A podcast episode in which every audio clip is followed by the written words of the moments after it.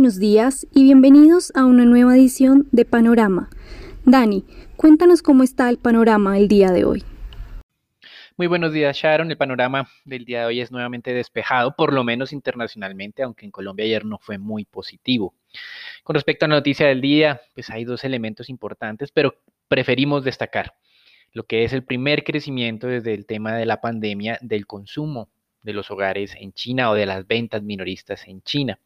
Es una gran noticia porque si bien es cierto, China fue la economía que más rápido resolvió este tema de la pandemia con crecimiento solo dos meses después de, pues, de haber implementado las cuarentenas y haber salido de ellas, el tema del consumo de los hogares había sido más difícil de restablecer. La confianza de las personas entonces ha sido muy complicada de ganar nuevamente y este tardó el triple de tiempo en recuperarse o por lo menos retomar los mismos niveles del año 2019. Es por eso que tenemos hoy ganancias cercanas al punto 7, casi punto 9%, tanto en Europa como en los Estados Unidos. Este comercio o ventas de comercio en China creció 0.5% en agosto. No es un, crecimiento muy grande, pero la noticia es que por lo menos ya pasó a terreno eh, positivo. Y la industria se aceleró de niveles inferiores del 5% a crecimientos del 5.6%. También una noticia positiva tiene que ver con una encuesta de expectativas en Alemania. No es una encuesta o no son cifras de crecimiento en este momento, sino son las cosas que están esperando las personas hacia futuro, marcando tal vez el nivel más alto de comienzos de siglo, 77.4 unidades, esta encuesta de expectativas conocida como la ZEW.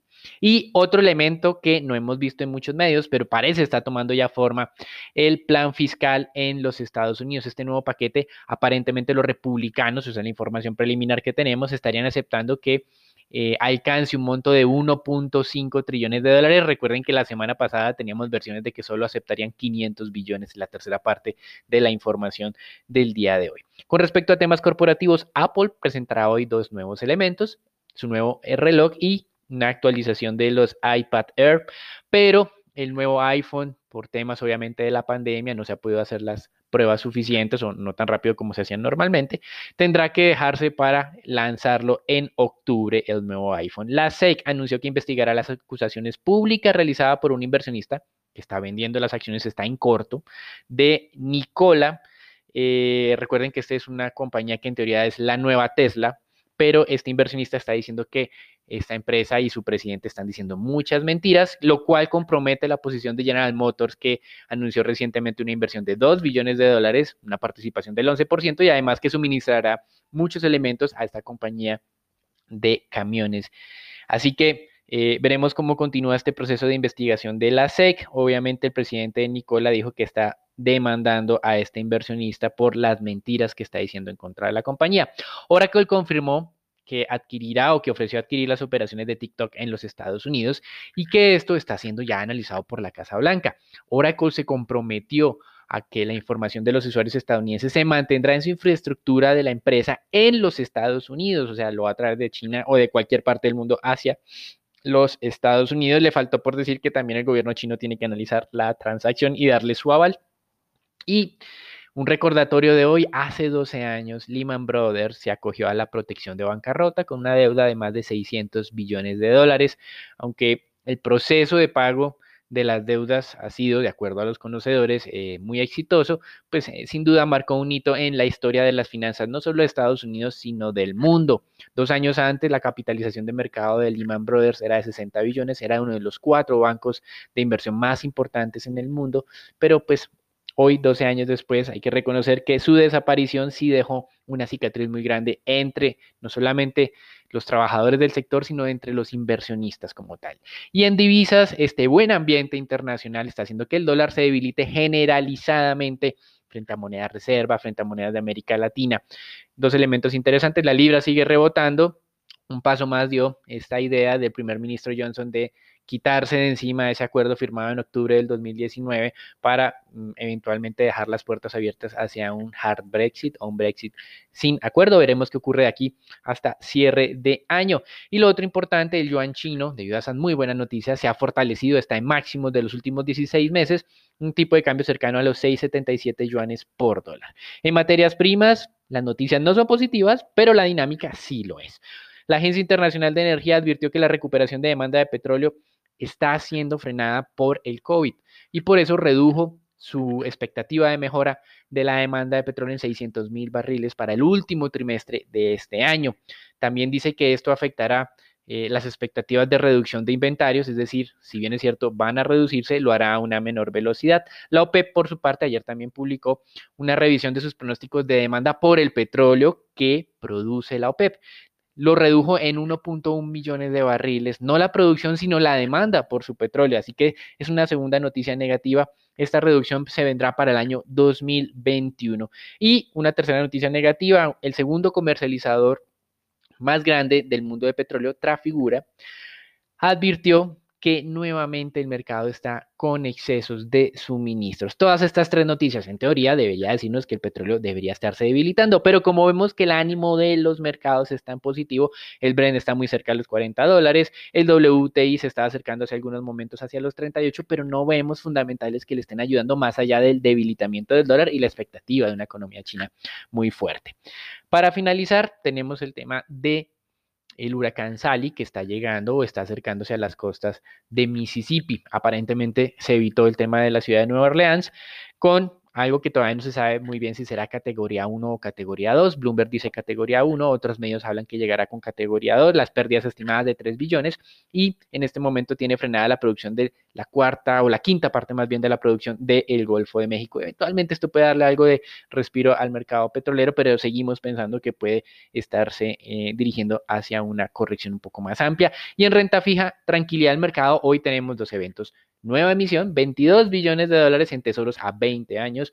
El inicio de la reunión de dos días de la Reserva Federal. Mañana sabremos qué nos van a decir. No esperamos ninguna sorpresa. Y las tasas hoy estaban amaneciendo en el punto 68%, un punto básico más que el día de ayer, pero todavía sin ver ese eh, desatado auge en empinamiento de curva que nos han advertido desde el mes de abril de este año. Eso es todo por el día de hoy. Lo dejamos con Sharon, Raúl, Daniela y Nicolás para la información del mercado colombiano. Gracias, Dani. Ayer lunes conocimos varios datos revelados por el DANE.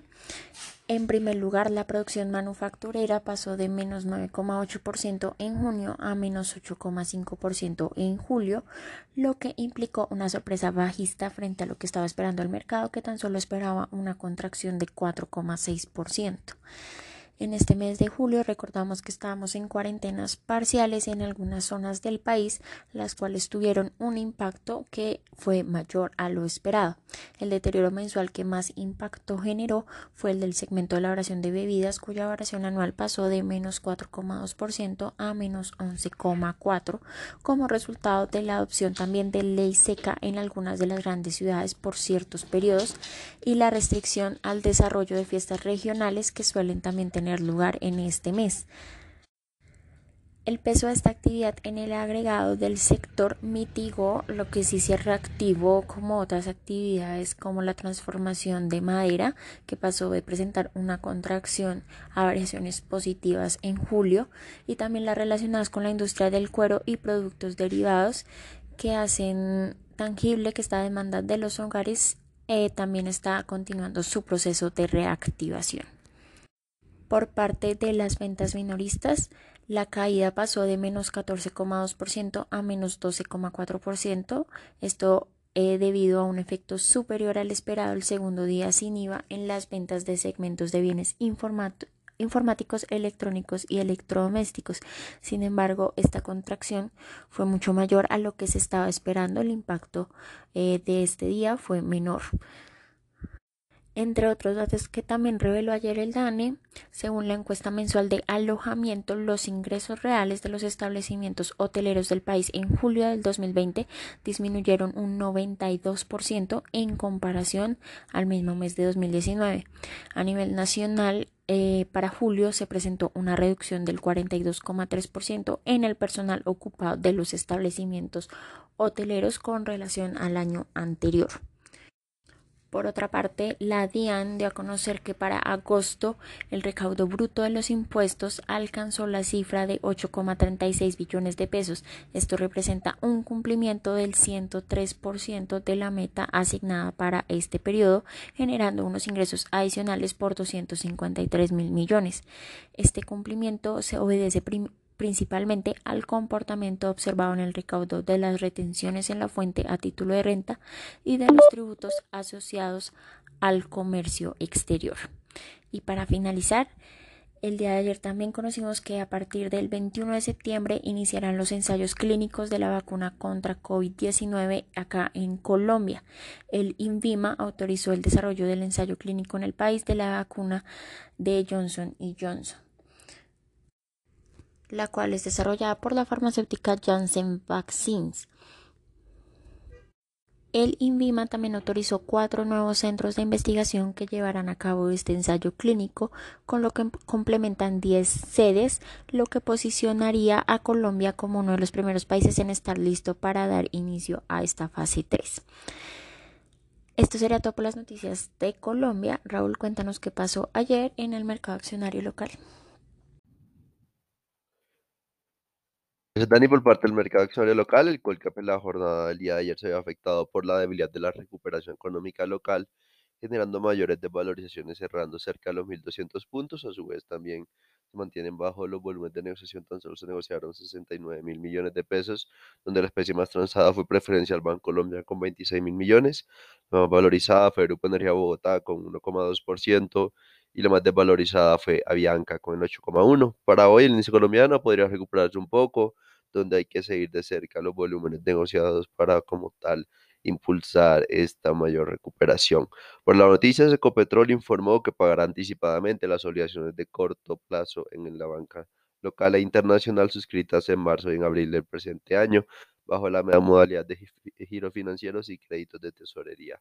El monto de capital a pagar corresponde a unos 775 mil millones de pesos colombianos y unos 221,5 millones de dólares respectivamente, más los intereses causados de cada uno de los préstamos.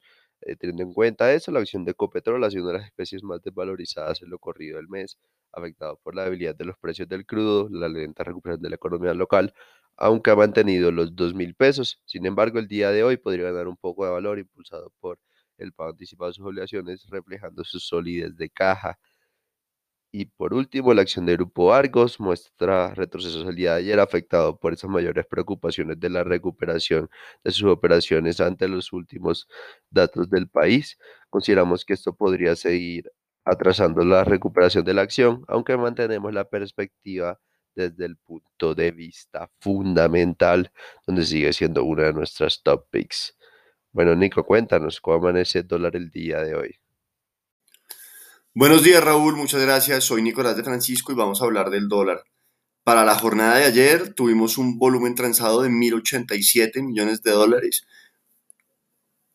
Volumen muy similar al experimentado en la jornada del día viernes. El precio de cierre fue de 3.690 pesos con 90 centavos, donde el peso colombiano se valorizó 40 puntos básicos frente a la divisa estadounidense. El precio medio de la jornada fue de 3.696 pesos con 50 centavos. El mínimo alcanzado de 3.667 pesos y el máximo de 3.723 pesos. Para el día de hoy esperamos que la que la moneda tenga soportes hacia los 3.680 y 3.670 pesos y resistencias hacia los 3.710 y 3.720 pesos. Los dejo con Sharon para los temas de renta fija. Gracias Nico. En el mercado de deuda local el día de ayer ese buen entorno internacional y ese impulso eh, generado por la misión de los set del 50 continuó beneficiando a la curva T tasa fija y a la curva TCNVR que se valorizaron eh, ocho básicos y cuatro básicos respectivamente. En la curva tasa fija especialmente se destaca la alta liquidez y las mayores variaciones se dieron en el segmento largo, mientras que en la curva TSVR eh, presentamos movimientos generalizados, con los 29 siendo la referencia que mayor variación presentó. Los 24 cerraron en 3.56%, y continúan operando en un canal entre la media móvil 50 de 3.52 y la media móvil 20 de 3.64%. Y de igual forma los test del 28 se valorizaron también eh, unos 7 básicos y cerraron en 4.85%. Por el lado de deuda corporativa, sí un un panorama un poco opuesto, los volúmenes bastante débiles, se negociaron solo mil millones de pesos a través del sistema transaccional y cerca de 630 mil millones por registro, lo más transado continúa siendo tasa fija en plazos inferiores a cuatro años. Ya eh, revisando las negociaciones con respecto a un mes, muestran eh, valorizaciones en todas las referencias, siendo los test VR y los IPCs las que más terreno han ganado, mientras que los test en pesos volvieron al terreno positivo tras beneficiarse eh, por este alto volumen offshore derivado de la nueva emisión de los test del 50 que ha beneficiado bastante a lo que es el mercado de deuda local. Eso fue todo entonces por nuestro panorama del día de hoy. Recuerden un panorama despejado. Muchas gracias y los esperamos mañana para conocer más acerca de todo lo que mueve a los mercados.